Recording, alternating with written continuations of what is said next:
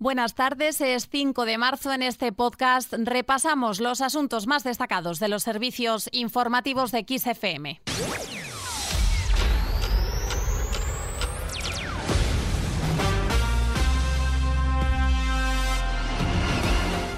Décimo día de guerra en Ucrania. La prevista apertura este sábado de dos corredores humanitarios en Mariupol y Volnovaja, en el sureste de Ucrania, para evacuar a la población civil anunciada por Rusia, quedó suspendida por operaciones militares de las que ambas partes se acusaron mutuamente. Rusia acusó a los batallones nacionalistas ucranianos de impedir la evacuación de la población civil de estas dos ciudades y aseguró que de las 215.000 personas a las que se iba a permitir la salida de estas ciudades, nadie llegó a los corredores humanitarios abiertos.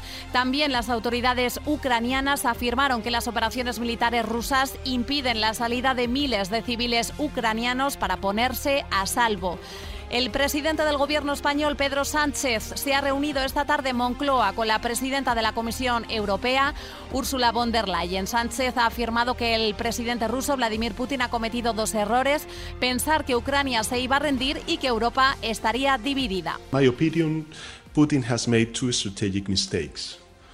The first, believing that Ukraine was going to simply surrender to the invasion. On the contrary, Ukrainians are showing determination in defending their freedom. Once again, we declare our admiration and solidarity with the Ukrainian people. Por otra parte, las compañías españolas Inditex, Zara y Tendan Cortefiel han informado este sábado de que proceden a suspender temporalmente su actividad en Rusia debido a la guerra con Ucrania en un goteo constante de multinacionales que abandonan el país. La agencia EFE ha suspendido temporalmente la producción de noticias desde Rusia debido a la amenaza que supone para sus periodistas la reforma del Código Penal recién aprobada. Radio Televisión Española también ha decidido de forma temporal dejar de informar desde Rusia.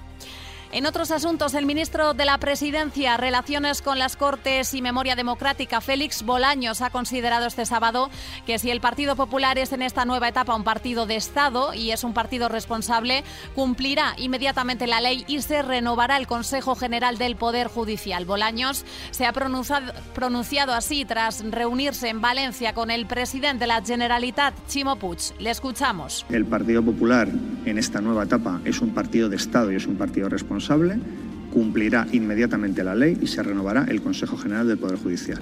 Y si es un partido responsable, es un partido de Estado y es un partido que defiende los valores europeos, no permitirá que partidos de ultraderecha gobiernen en comunidades autónomas en España. Partidos de ultraderecha que son contrarios a los valores europeos. La coordinadora general del Partido Popular, Cuca Gamarra, ha pedido este sábado al presidente del Gobierno que siga en la política de la rectificación y no de un paso atrás a pesar de la fractura y división de su Ejecutivo.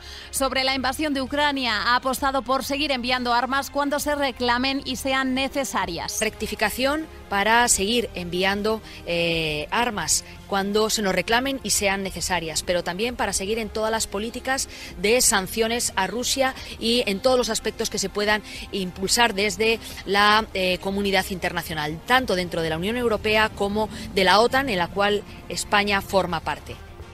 Por otra parte, el portavoz de Ciudadanos, Edmundo Bala, ha reclamado al presidente del Gobierno que rompa con Podemos después de que este partido se haya situado del lado del tirano Vladimir Putin y no de la libertad, que según ha dicho está defendiendo el pueblo ucraniano ante la invasión de Rusia. Le oímos. Esto es una lucha, una guerra del nacionalismo y del populismo contra la democracia liberal. Y aquí no valen tibiezas, aquí no valen términos medios. Estás con la libertad o estás con la tiranía. Por eso le hemos pedido al presidente del Gobierno que piense en una alianza por Europa, que gobernemos España como gobernamos Europa. Sobre la actuación policial en la valla de Melilla ha hablado hoy el ministro del Interior. Fernando Grande Marlasca ha salido en defensa de la actuación de las fuerzas y cuerpos de seguridad del Estado en la valla de Melilla, al asegurar que siempre aplican los márgenes de la proporcionalidad y el principio de legalidad. Un Estado de Derecho no se puede permitir un Estado democrático que sus fronteras, que son las fronteras en este caso de la Unión Europea, sean agredidas violentamente y no puede aceptar un Estado de Derecho que los servidores públicos, los guardias civiles, policías nacionales, que generan el espacio necesario para que todos nosotros podamos ejercitar nuestros derechos y libertades, pues que se vean agredidos. Y dejando al margen la política, la Academia de Hollywood anunciaba las que serán sus maestras de ceremonia, Amy Schumer, Regina Hall y Wanda Sykes. Ellas serán las encargadas de conducir la gran gala de los Oscar que se celebrarán el próximo 27 de marzo. A las tres presentadoras les acompañarán celebridades que entregarán las estatuillas, entre ellas Lady Gaga. Recordamos que Penélope Cruz y Javier Bardem hacen historia como los dos primeros actores españoles que son nominados a un Oscar en el mismo año. Y con ellos terminamos este repaso a la actualidad. La información sigue puntual y actualizada en los boletines horarios de XFM y en los podcasts de XFM Noticias.